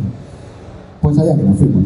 Nos fuimos de frente, era de frente, nos metemos una carreterita, jaja, de puta madre, eh, noche de carretera retiradísima.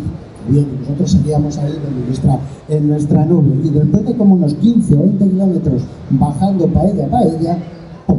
una roulotte en medio del- de la carretera, cortada, y unos hippies ahí, sí, estarían. Y digo, aquí no, esto no digo, bueno, recorte voy a confundir. Media vuelta, y, y volvemos otra vez al punto de partida y nos reencontramos. Pero ya justo, me parece que fue ahí donde dimos la vuelta y al arrancar dije, este, digo, el 127 ha cambiado de sonido, Iván. Dice, ¿pero le pasa algo? Digo, no, no sé, pero no suena igual. Bueno, venga, tiramos. Eh, presión de aceite bien, temperatura de puta madre, pues venga, tiramos. Con otro sonidito, a lo mejor el escape, algo. Otros 20 kilómetros para arriba, llegamos al mismo, a la misma rotonda, al mismo tal, dice, bueno, pues eh, no era de frente, tira a la izquierda. Izquierda, derecha, otra vez que acabamos en el mismo sitio, la misma caravana, digo, por aquí no puede ser. Y a todo esto, el sonido del 127 cambiaba, cambiaba. Y ya dijimos, vea, déjate de coñas, saca el tontón, el Google Map, el Fizú, así. Es verdad, es verdad, sí, aparecieron también otros despistados con un alpine y con un, y con un mini, uno para uno y otro por otro. Digo, hostia, joder, cualquiera sigue ese que va hacia la rulón. Nada, nosotros en sentido contrario. Y ya llegó un momento que, bueno, el, sonido se fue agravando y dije, hostia, digo, vamos a llamar a la asistencia, que no debe estar muy lejos, pa- para asegurarnos. Acá hablamos con el gran Isidro y dice, pues estamos cerca de vosotros, nos encontramos y echamos un, echamos un vistazo. Iván, ¿vamos bien de tiempo? Sí, bueno, todavía nos queda una hora para llegar al control horario. No te preocupes. Pues, pues conseguimos llegar hasta Isidre y Oriol Grau, que estaban allí en asistencia, abren el campo y dice, "Uf, parece que está un poquito tocado. ¿Cómo está la temperatura? Bien. Eh, la presión de aceite, bien, pues bueno. Parece que parece que está tocado, y- pero creemos que aguantará. Creemos que aguantará. Seguidnos que, os vamos nosotros por delante. No sé, a mí se me hicieron eternos. Isidre, Isidre como un poseso, digo, bueno, pues Isidre, es el jefe de la banda, y ha mirado y, y está tirando como un poseso, pues tiramos, tiramos detrás. 30, 40 kilómetros, para arriba, paella para abajo, me cago en la madre, me dio, me dio, yo con un dolor en el hombro tremendo. La llegada a Mónaco, la llegada a Mónaco fue antes de, llegar a Mónaco un trocito de autopista que tuvimos que coger y ahí ya el pobrecito 127 que se viene abajo, los camiones nos pasaban por encima, nos pitaban, segunda y hostia, esto va mal, esto va mal, Iván, esto va mal, que- a ver si, a ver si llegamos.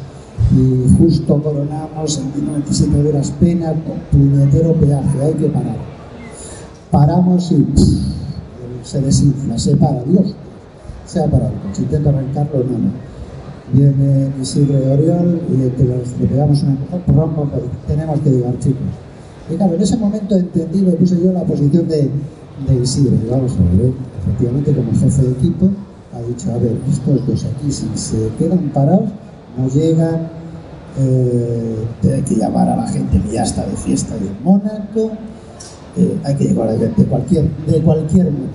Venga, pues hay que llegar de cualquier manera, lo que tira, empezamos a pasar el, fue la turbina, parece que fue, toda la hostia, y llegamos a Mónaco, empezaba aquí a echar un humo un poco raro, la temperatura ya empezaba a subir, y va, que no llegamos, me cago en la leche, una rotonda y el Volga de los rusos, dando vueltas. Dios, no la asistencia. Se despista también Imán, digo, perdón, eh, Isidre con, con el Tarraco y nos veis ahí a cuatro coches dando vueltas a una rotonda. Yo con el freno de mano intentando que no se calara el coche, que como se cale, aquí no lo arrancamos. Y coge y sigue, ¡pum! enfila una subida, una calle, y dijo, no, pero si vamos en dirección prohibida, no puede ser. Un prohibido como una catedral. Efectivamente, los 150 metros que se paran, dice, chicos, que vamos en dirección prohibida. Pues nada, pues vamos a, hay que dar la vuelta. Otra vez que se vuelve a parar el coche, lo conseguimos arrancar, bajamos y en la rotonda, ojo a la autoridad. Allí dos policías, digo, ya lo único que nos faltaba, el coche medio echando humo, y digo, ya, los ahora nos detienen. No solo no llegamos, sino que nos detienen. No sé qué cojones le diría el amigo Isidre allí al policía, pero le vi que hizo el amago de arrancar, me metí por allí detrás, el policía de hecho nos quedó mirando y diciendo, estos locos, y la entrada ya en el podio, le dije, Iván, coge el extintor, por si acaso, no podemos parar para subir el podio despacio, porque si se para, no sé yo si lo vamos a arrancar, y así que nos encomendamos, tiramos, saltamos y que salga el sol por donde salga. Y efectivamente, yo, yo soy triunfal con todos los compañeros y, y las cámaras allí tirando flashes. Y llegó, llegó, llegó el coche. Luego finalmente no era nada, fue una chorrada del, del, del, del termostato. Porque enseguida Isidro y tal, y el equipo lo estuvieron tirando y lo, ahí, lo, ahí lo tenéis y, y puede entrar. Pero vamos, ha sido, ha sido una experiencia genial. Eso tienes que algo que añadir, ¿eh? No, claro, cuando ha dicho, dice, no, yo le dije, no, no te preocupes que tenemos tiempo, teníamos hora de llegada, tengo grabado a fuego, 4.14 como límite, pero podías hacer early checkpoint, que le llaman, o sea, podías llegar antes, porque en otros controles tenías que llegar a hora, y podías llegar antes y nos habían dicho más, ¿no? La noche tenéis tiempo de sobra, digo, bueno, 4.14, y cuando llegan Oriol y, Isidre, eh, dice, bueno, seguidnos para allá, digo, ¿cuánto estamos?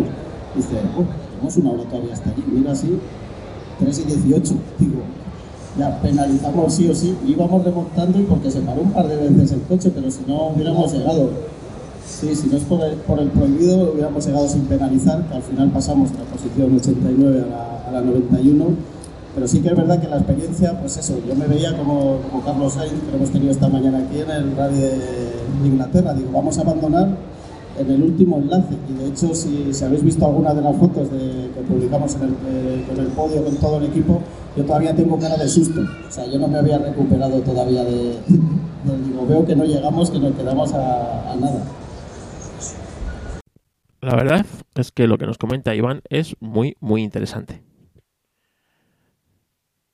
Como, como él dice, dos pardillos, con mucho esfuerzo y ayuda, han ido aprendiendo sobre la marcha, han logrado llegar a Monte Carlo.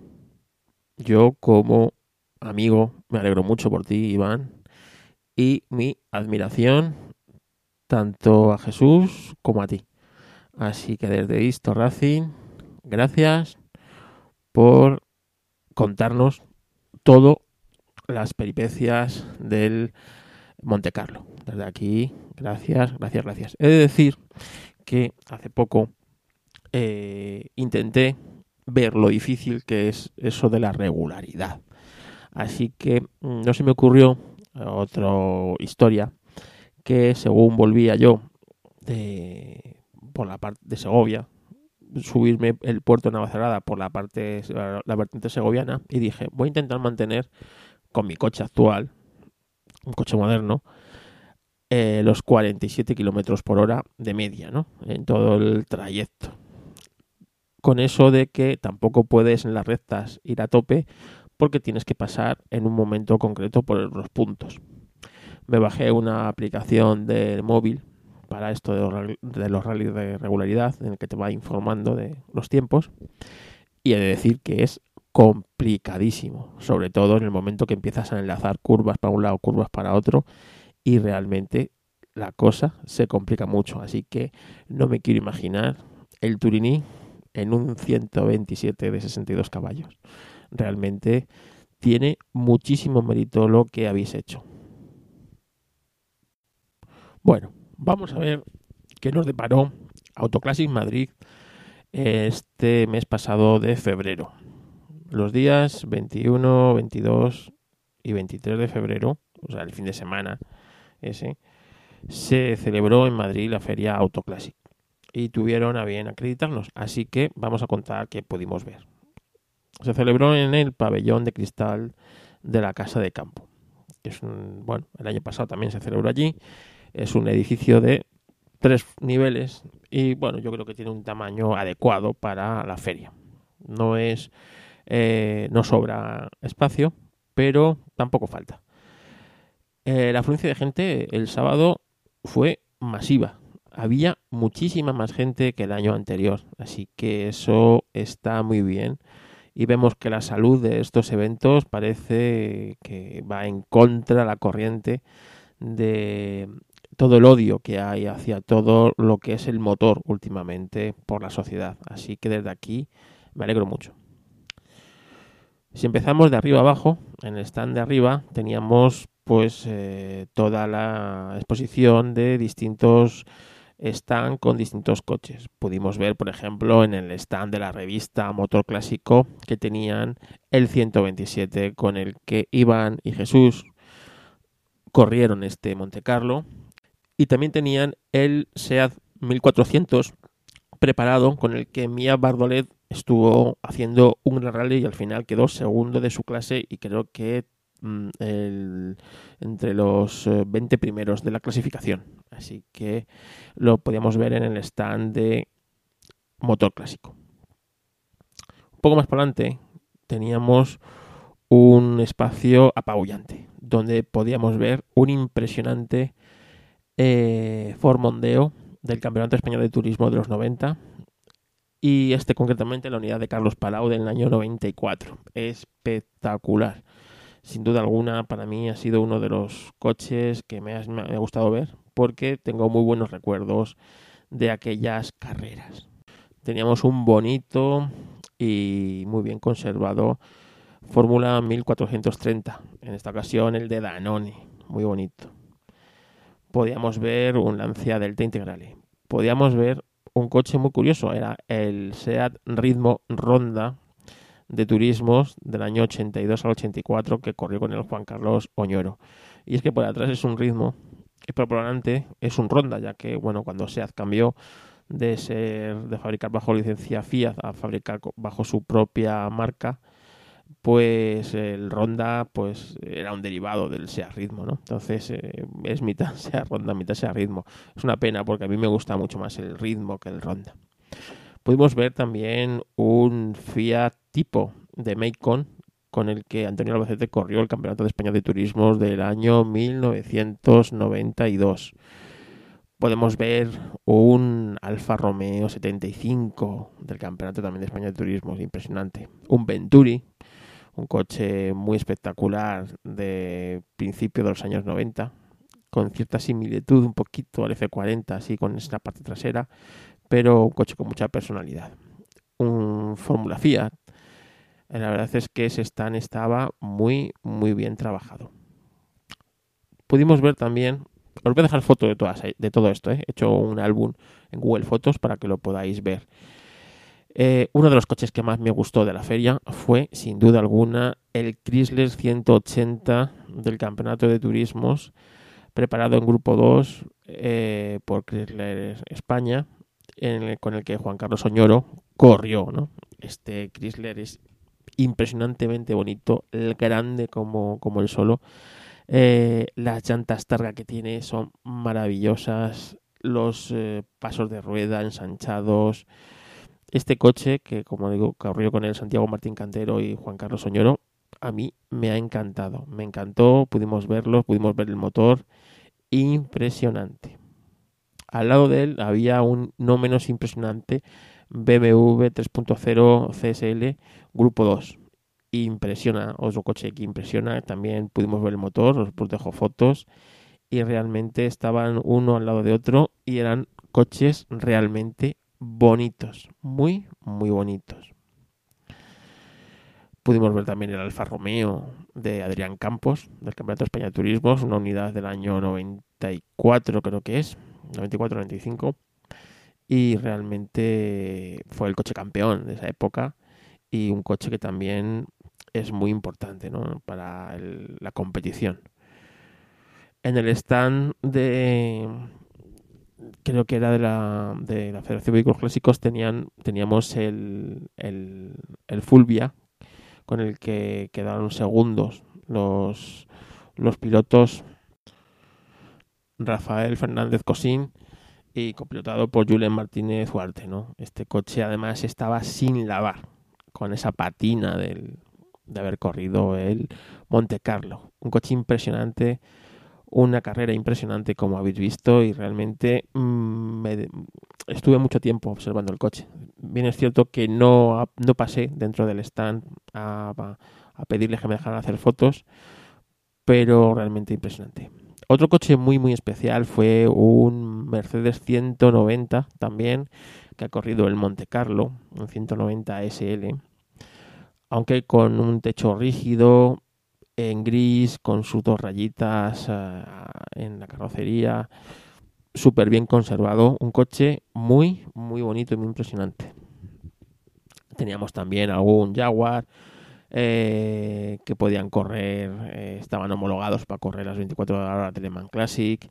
Eh, una, una, colección de Porsches, una muy buena colección de Porsches y realmente la planta de arriba estaba súper completa.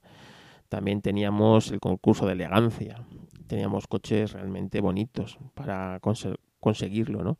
Teníamos algún Packard, uno especialmente blanco marfil que para mí era súper elegante. Teníamos un Chevrolet Corvette del año 55 original, impresionante.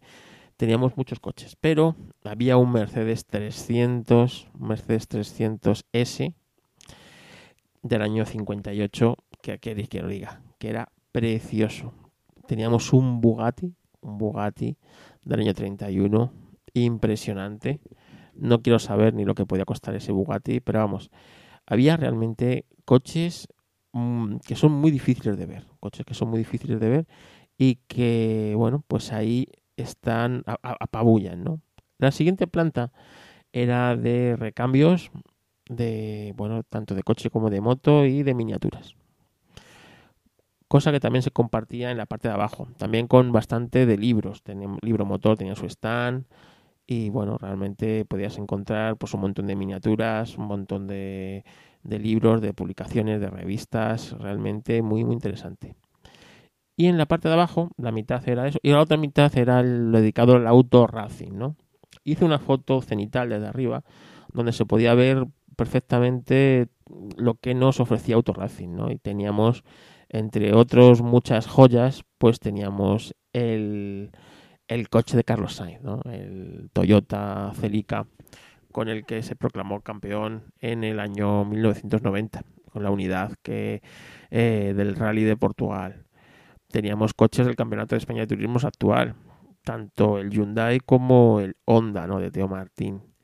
Teníamos eh, algún Mercedes eh, grupo, un GT3, teníamos el Abarth, teníamos Clios de la Copa de, de rallies, realmente estaba muy muy interesante poder disfrutar esos estos coches poder verlos poder incluso algunos tocarlos ¿no? a mí no sin mucho de tocar coches pero eh, te puedes acercar mucho mucho a ellos y los puedes oler así que no sé es muy bonito estos salones a mí me encantan a mí me encantan y agradezco a Eventos Motor que me haya permitido el acreditarme como medio Racing y contaros lo que allí pudimos ver. Y luego por fuera había varias exposiciones de clásicos, que era muy interesante pues darte un paseo por fuera eh, mientras comías un bocadillo bueno, tenías bastante, tenías food track eh, fuera, ¿no? Para, para reponer, realmente muy muy interesante. También me hizo mucha ilusión que al final Oscar pudiera acercar, acercarse a, a verme, ¿no? y pude ver a Oscar. No pude ver a, otro de los oyentes de Histo Racing, Ángel, que tenía allí un SAP descapotable expuesto y al final pues eh, no, pudimos coincidir ni el sábado ni el domingo. Fue una pena, pero bueno, seguramente en otro momento lo haremos. Y realmente fue una feria que disfruté mucho. Eh, disfruté mucho y realmente ya estoy deseando que el año que viene eh, volvamos a disfrutar de estos eventos que realmente son muy necesarios en el panorama español. Y como no, eh, quiero agradecer nuevamente que Carlos Sainz pudiera firmar una foto. Por fin tengo una foto firmada de Carlos Sainz. También os dejaré una foto de mi foto firmada de Carlos Sainz en, el álbum de Google Fotos. Y, nada, y que fue gracias a, a la responsable de comunicación de la federación que fue la que le puso la foto a Carlos Sainz para que éste me la firmara. Un grande Carlos Sainz. Y hasta aquí el podcast de hoy. Como os he dicho muchas veces, Histo Racing no le va a costar un duro a sus oyentes. Histo Racing no me lo paga nadie, me lo pago yo mismo. Así que esto es por el amor al motor, el amor a los coches y el amor a la comunicación. Así que desde aquí que sepáis que este podcast nunca va a ser de pago. Y como no me lo paga nadie, me lo pago yo, pues me lo patrocino yo mismo. Foto Carlos Castillo. Fotografía social, fotografía y vídeo social, ahí lo tenéis, en Foto Carlos Castillo. Si necesitáis foto o vídeo de empresa, fotógrafo corporativo. Es, soy yo mismo, pero en mi otra faceta de fotógrafo para empresa y vídeo para empresa, que es distinto los requisitos de la fotografía y vídeo social. Gracias por escuchar Histo Racing y nos escuchamos en próximos y apasionantes episodios que estamos preparando.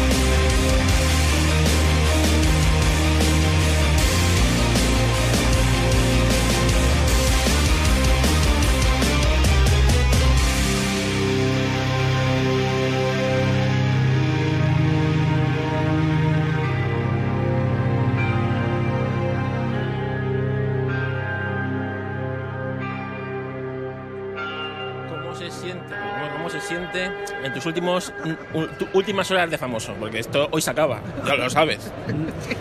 Hoy se acaba.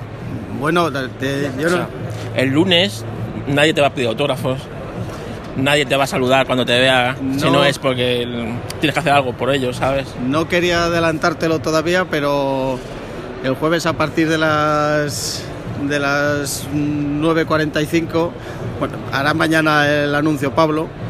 Eh, Pablo Motos, bueno, claro, yo le llamo Pablo porque entre famosos ya nos, ya nos tuteamos. Ya, ya, ya imagino. Mañana os lo contará que el jueves viene a divertirse en el hormiguero Iván Vicario de coches clásicos. Claro, porque es que en el Monte Carlo hay dos hazañas españolas inenarrables. La de Fanini los 124 Ahí, exacto. y la de Ivani el T7. Y el T7, efectivamente, peleándonos por lo que éramos las leyendas de- del Monte Carlo con Altonen, con Walter Roll.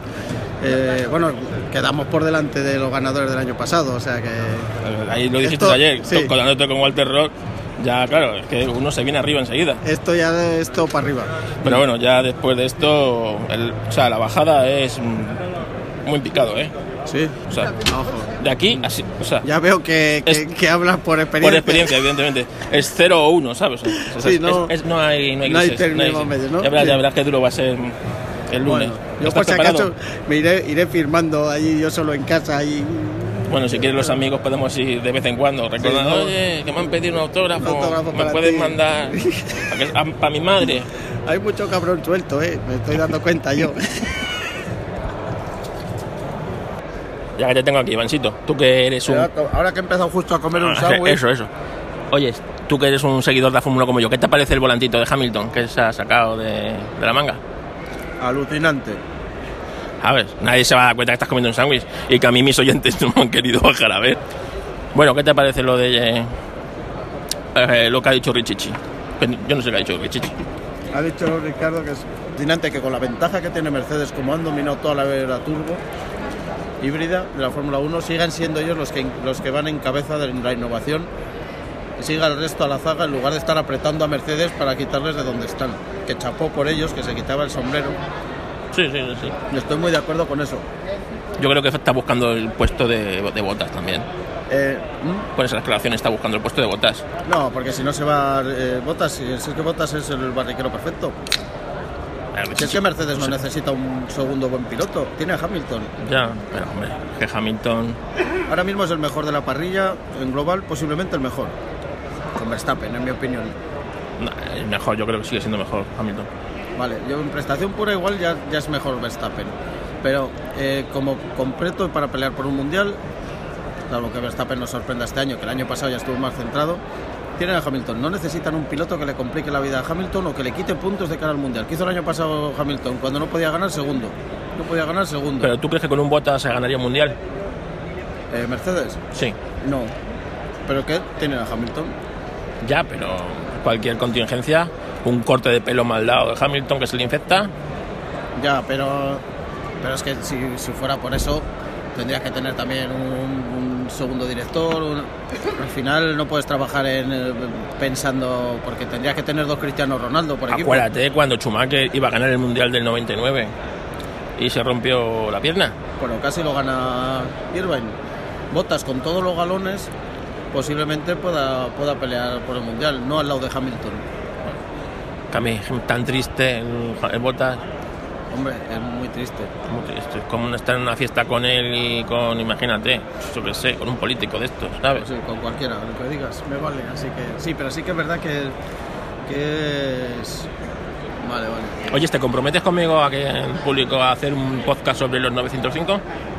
Sobre, el- sobre el Peugeot 905. Sí, lo que pasa es que no sé si es un coche que le, que le interese a, mucha, mucha gente. Hombre, ganador de Le Mans, no le va a Sí. interesar. No, pero vamos, yo sí, sí, sí. Vale, vale. Porque yo sé de que tú eres de los que más hemos entendido de ese coche. Hombre, lo tengo bastante controlado porque es un coche que me gusta mucho. Hombre, yo sé que tienes hasta piezas de él en casa, Exacto, dos válvulas. las válvulas. Así que. Usadas, ¿Mm? usadas. Eh, pues no lo sé, yo creo que son- no son usadas estas, ¿eh? ¿No? son del- de, las que hacían, eh, me las dio Manuel Pueche, tiene, tiene una tienda de recuerdos y de trofeos, eh, lleva muchos años con ella y en los 90 hacía los trofeos para el desafío Peugeot, para los ganadores de, de campeonatos de, de la federación y le, le daban piezas y le dieron un- una caja de válvulas para que hiciera un trofeo y eran válvulas del motor del 905, pero eran nuevas. Bueno, oye, pero eran de 905. Sí, sí, no, no. No, eran de un 206 como el mío. Claro, no. Que- Bueno, entonces estábamos con que lo de Mercedes es brillante. Y no crees, porque yo también lo veo como un poco cortina de humo. ¿No crees que puede ser una cortina de humo enseñar esto tan cantoso para que todo el mundo esté fijándose en eso y luego está... vete tú a qué están probando? A ver, eh, lo dijo James Allison, dice, bueno, esto es lo que veis, dice, pero lo más interesante es lo que no se ve del coche. Que una de dos, o se está tirando el pisto para despistar, o, bueno, es un sistema que además es tan evidente que, Que yo sé- que tampoco podían ocultarlo mucho más tiempo, lo tenían que probar más o menos en condiciones reales, en condiciones de hacer una prueba de, de carrera, en el, en circuito bien, porque en un simulador, pues claro, nunca es lo mismo. Pero también te digo, uno, yo no creo que sea una ventaja tan, tan Yo grande. tampoco lo veo, O sea, no, yo no. me parece más una, una ton- o sea, que al final cuando estás jugándote las décimas, sí que es verdad que a veces eh, Mercedes ha tenido problemas de- con neumáticos, pero no el año pasado, por ejemplo. El año pasado le, le levantó la victoria a Verstappen este a base de decir, bueno, pues si no tenemos neumáticos hacemos una parada más, en Hungría me refiero. Y no creo que sea una ventaja tan bestial. No, yo creo que sí- es para gestión de los neumáticos de pero, temperatura. Pero sí es verdad que es un ejemplo de hasta qué punto están buscando la última décima, que se complican la vida con un sistema que además tiene que ser mecánico, porque si no, si no lo mueve, o sea, si, si no lo mueve el piloto ya no es legal, no puedes tener un botón y cambiarlo el reglaje. Eh, y también te digo eh, que yo creo que si es otro equipo el que lo saca, se lo prohíbe Seguro. prohibieron el más damper porque, porque modificaba la, la aerodinámica, que lo que hacía era equilibrar el morro del coche. Eh, Sí, sí. Si eso modificaba la aerodinámica, cualquier cosa que toques modifica la aerodinámica. Evidentemente.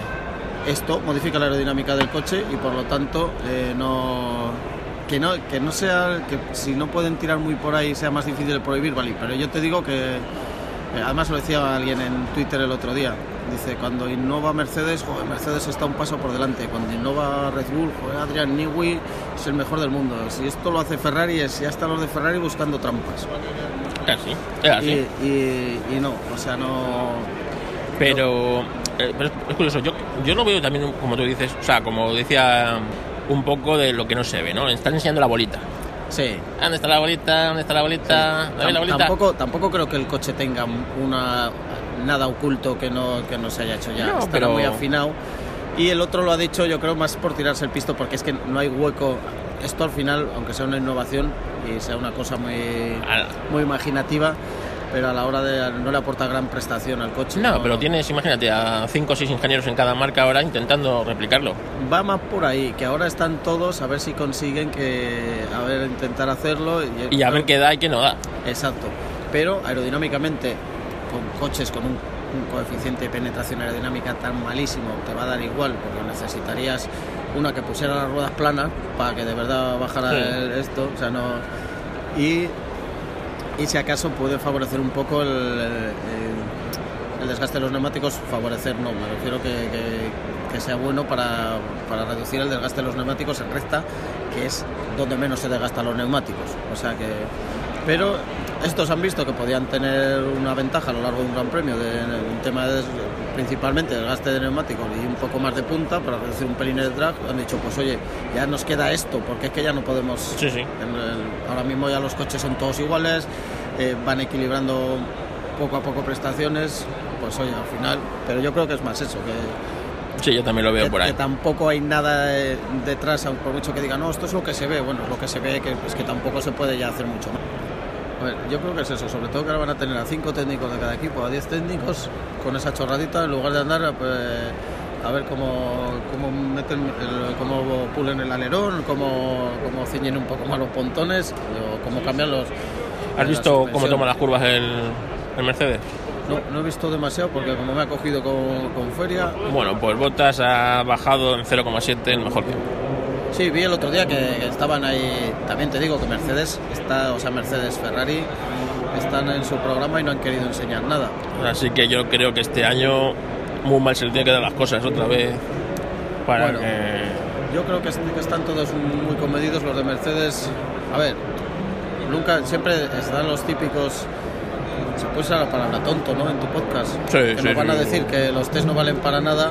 Desde luego, valen para saber quién no va a ganar, por Sí. lo menos.